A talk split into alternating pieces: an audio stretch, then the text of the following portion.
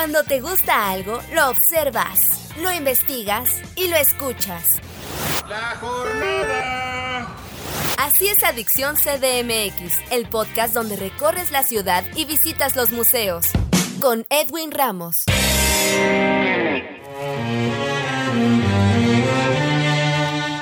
¿Qué tal amigos de Adicción CDMX? Soy Edwin Ramos y en esta ocasión en entrevista nos acompaña Indalecio Lara Pérez, jefe del Departamento de Contenidos del Centro Nacional de las Artes, con quien vamos a platicar sobre todos los detalles del Eurojazz 2021 que albergará este recinto. Indalecio, bienvenido a estos micrófonos de Adicción CDMX, ¿cómo estás? Bien, bien, gracias. Aquí contentos de poder tener una edición más ya de este festival. Más de un año también tuvo que pasar para volver a disfrutar de una edición más del Eurojazz pero antes platícanos brevemente cómo fue que surgió pues esta verbena musical, ¿no? Que ya tiene una gran tradición ahí en el CENART. No estás tú para saberlo, pero creo que te comentaba también el otro día, o sea, 24 ediciones que ya lleva el festival. Yo me puedo dar el lujo de decir que he estado en 15. Ya llevo un ratito colaborando aquí en, en el CENART. He estado en 15 ediciones. Básicamente cada año es un promedio como de unos entre 12 y 14 bandas. Empezó en 1990 con cuatro grupos. Yo recuerdo haber asistido en mi época de estudiante a uno de los primeros festivales Eurojazz que se hacía en la Cañada, en las áreas verdes, un espacio que ahora ya no está como habilitado, pero antes se hacía ahí y había pues un público como de unas 200, 300 personas. Recuerdo, no sé por qué se me quedó muy grabado que vi a un señor como de unos 60 años bailando descalzo ahí en el pasto, en las áreas verdes al ritmo del grupo que estaba tocando en ese momento. Y yo dije, bueno, qué buena onda, ¿no? Que la gente pueda hacer eso aquí en, en el CENAR y en ese festival. Pasó el tiempo, entré a hacer mi servicio social y el festival se mudó a, otro espacio que fue la Plaza de las Artes. En la Plaza de las Artes, que es, un espacio también al, al aire libre, se llevó a cabo yo creo que como unas cinco ediciones hasta que de repente pues cada año fue aumentando la, la, afluencia de público y fue pues en realidad fue pues ya prácticamente imposible el, el, poder albergar a tanto público en los conciertos. Incluso hubo un año en el que se empezó el festival en la Plaza de las Artes y a mitad del festival se tuvo que mudar a las áreas verdes. Te digo ya era como imposible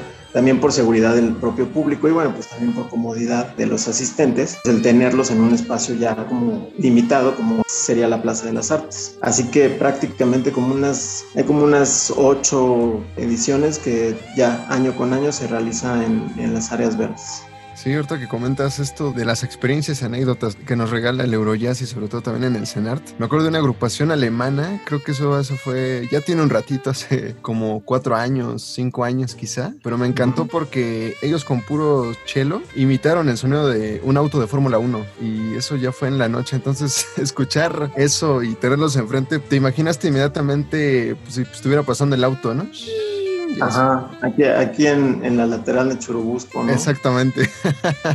Órale. Sí, sí, claro, pues ha, ha, habido inmemorables anécdotas, experiencias, la lluvia, ha habido grupos que tocan con lluvia, otros que se tienen que cancelar por la lluvia y terminan tocando como de manera acústica. Una vez también cuando hacía mi servicio me tocó, se tuvo que mm, hacer el concierto de ese día que eran unas chicas austriacas o alemanas que cantaban a capela estaba lloviendo y tuvo que hacer el concierto en el Teatro de las Artes. Obviamente pues no entró toda la gente que se esperaba, fue muy impresionante como ver el Teatro de las Artes así súper lleno, ¿no? Y así lo, se tuvo que resolver en media hora, porque bueno, vale la pena mencionar que todos estos grupos pues obviamente vienen de Europa, hay grupos que vienen pues como por única ocasión, hay otros que también ya tienen armado como su mini gira, su mini tour por ya sea por México o por toda Latinoamérica, pues siempre hay que tratar de resolverlo, ¿no? De la mejor manera para los grupos y pues,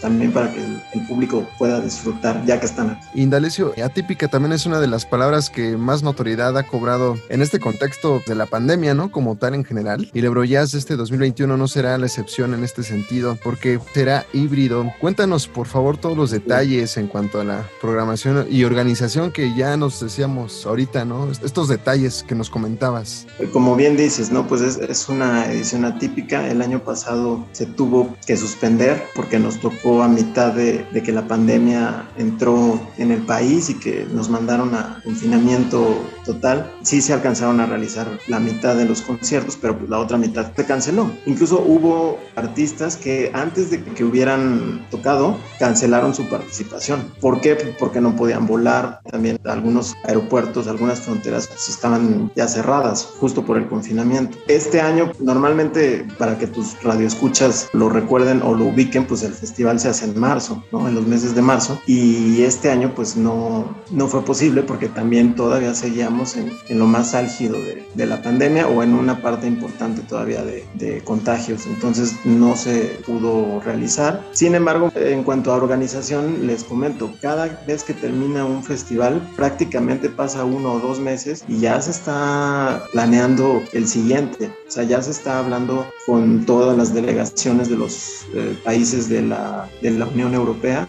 y pues ellos ya están viendo propuestas, ya están, este, ya se están teniendo reuniones para ver qué artistas van a venir el siguiente año. Entonces, pues digamos que se quedó, no es que se haya, digamos que se haya omitido el festival este año, eh, en marzo, sino que se quedó como en el, en el tintero hasta que las condiciones fueran óptimas para realizarlo y pues se dio la oportunidad de que ya en este mes de noviembre pues las condiciones ya están siendo más, más óptimas para realizar el, el festival, para recibir al público y ahora sí que se sacaron del tintero todas esas ideas, todas esas propuestas que había y pues empezó a contactar a los grupos para ver cuáles podían venir. También se buscó cuáles podían atender o presentarse de manera virtual. Por ejemplo, platicaba la agregada cultural de Austria que el grupo que va a tocar este año, que se llama The Max Bugaluz, ellos sería muy difícil por cuestiones de agenda el poder empatar fechas para que pudieran trasladarse hasta México, pudieran presentarse, pudieran regresar. Entonces, lo virtual vino a resolver de alguna manera como su participación dentro del festival. Por ejemplo, a ellos va a ser uno de los grupos a los que se va a poder ver de manera virtual. Y en este sentido, ya que tocas esta cuestión ¿no? de, la virtualidad también, compártenos cuántas bandas son para este año, cuántos países van a participar. Mira, van a ser cuatro conciertos virtuales y cuatro conciertos presenciales. Los conciertos todos van a ser del 6 al 14 de noviembre, solo sábados y domingos. Los conciertos presenciales van a ser sábado y domingo a la una y los virtuales van a ser igual sábado y domingo a las 5 de la tarde. El sábado 6 eh, empezamos con el grupo italiano que se llama Piero de Lemonache. Ellos van a tocar presencialmente el sábado 6 a la 1 de la tarde aquí en el CENAR, digamos que es el concierto inaugural. Posteriormente ese mismo día a las 5 de la tarde vamos a tener a el otro grupo que les comentaba, de Max Bugaluz de Austria. Después, el domingo 7 a la 1, aquí en el Senat, estará el grupo de Hungría, que es Ferenc Schnittberger y músicos del Centro para Talentos Schnittberger. Es un guitarrista legendario de Hungría que tiene su propio centro como para apoyar a jóvenes talentos. Entonces, tres jóvenes de ese centro lo van a acompañar en su presentación. Posteriormente, ese mismo domingo a las 5 de la tarde, de manera virtual, estará Tuan Theis Trio. Ellos son de Bélgica. También, al parecer, el músico que lidera esta agrupación, Tuan Theis, también es como toda una leyenda de la escena belga del jazz. El sábado 13, va a ser también un concierto muy bueno, que es del dúo alemán que se llama Training. Ellos son miembros de un grupo que vino el año pasado al Eurojazz, pues se quedaron maravillados ¿no? de, del público mexicano y regresan ahora con este nuevo proyecto a manera de, de dúo que se llama Training. Y posteriormente, ese mismo día, el sábado 13, pero a las 5 de la tarde, estará el grupo de Polonia, que es el Wojciech Masulewski Quintet, este quinteto de Polonia multigalardonado, multiovacionado por la prensa especializada. Finalmente, el domingo 14 a la una de la tarde es otro de las bandas más esperadas. Es un grupo español que se llama Feten Feten. Ellos involucran en, su alineación de instrumentos, pues instrumentos poco convencionales, como cencerros, serruchos. Aquí en el dossier Nos mandaron también, por ejemplo, una silla de camping, o sea, una silla de acampar, gaitas. Va a ser toda una experiencia. Yo creo que le van a llegar a eso de, del grupo alemán que dices que, que imitaron el sonido del carro de Fórmula 1. Bueno, pues aquí va a estar presente una alineación muy peculiar de instrumentos que yo creo que también van a sacar sonidos bastante, bastante peculiares. Y finalmente, el domingo, el domingo 14, pero a las 5 de la tarde, de manera virtual vamos a tener al grupo francés, el Adrien Brandet Trio. Este trío está particularmente está conformado por el músico francés Adrien Brandet y dos mexicanos que de hecho al parecer se alinearon como para la gira por Latinoamérica de, de este músico francés y han logrado una excelente mancuerna que complementan con influencias de jazz latino, de jazz afrocaribeño. Entonces también va a ser interesante como ver esa fusión. De nuevo les repito, este es un concierto virtual. El último concierto del Eurojazz 2021 va a ser virtual. Vaya, y qué padre que México siga teniendo presencia. Si no estoy mal, tú corrígeme, tú que ya tienes más años, ya nos decías, en, en esta cuestión de, de, la organización. El año pasado participó Selva Negra, ¿no? Y me acuerdo claro. que se había comentado en ese entonces que era la primera agrupación mexicana en la vida del Eurojazz. Y qué padre que ahora estos dos músicos estén con este francés, ¿no? Es, eso también habla de que el talento mexicano, bueno, es imprescindible también, ¿no?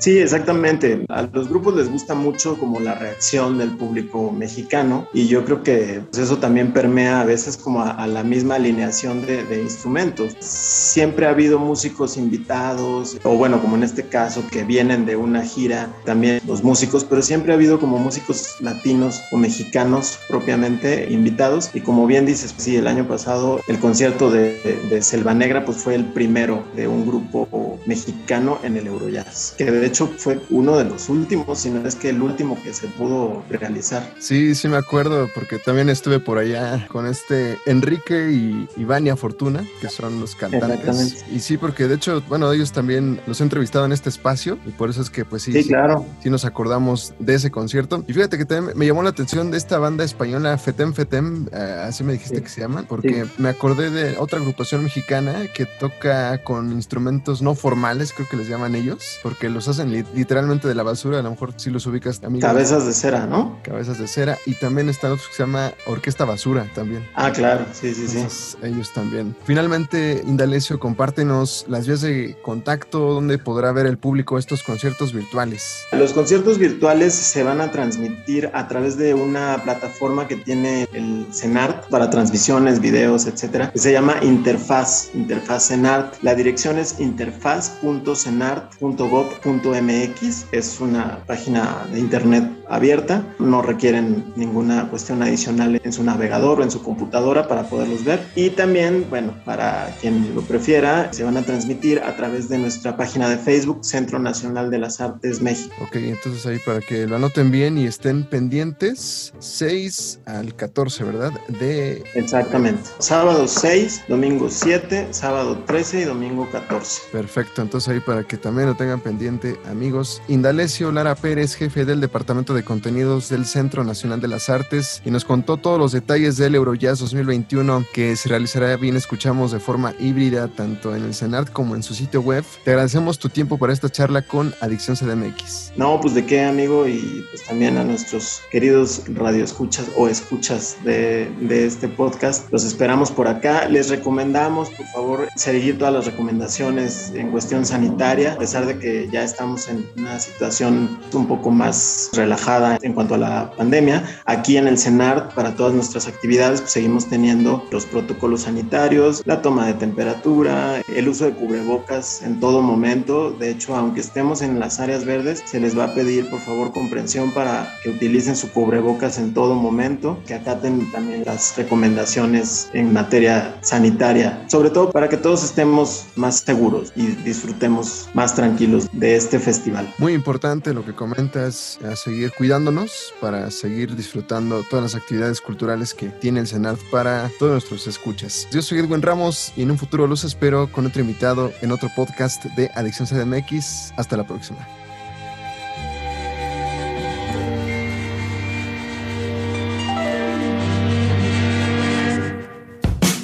Cuando te gusta algo, lo observas, lo investigas y lo escuchas.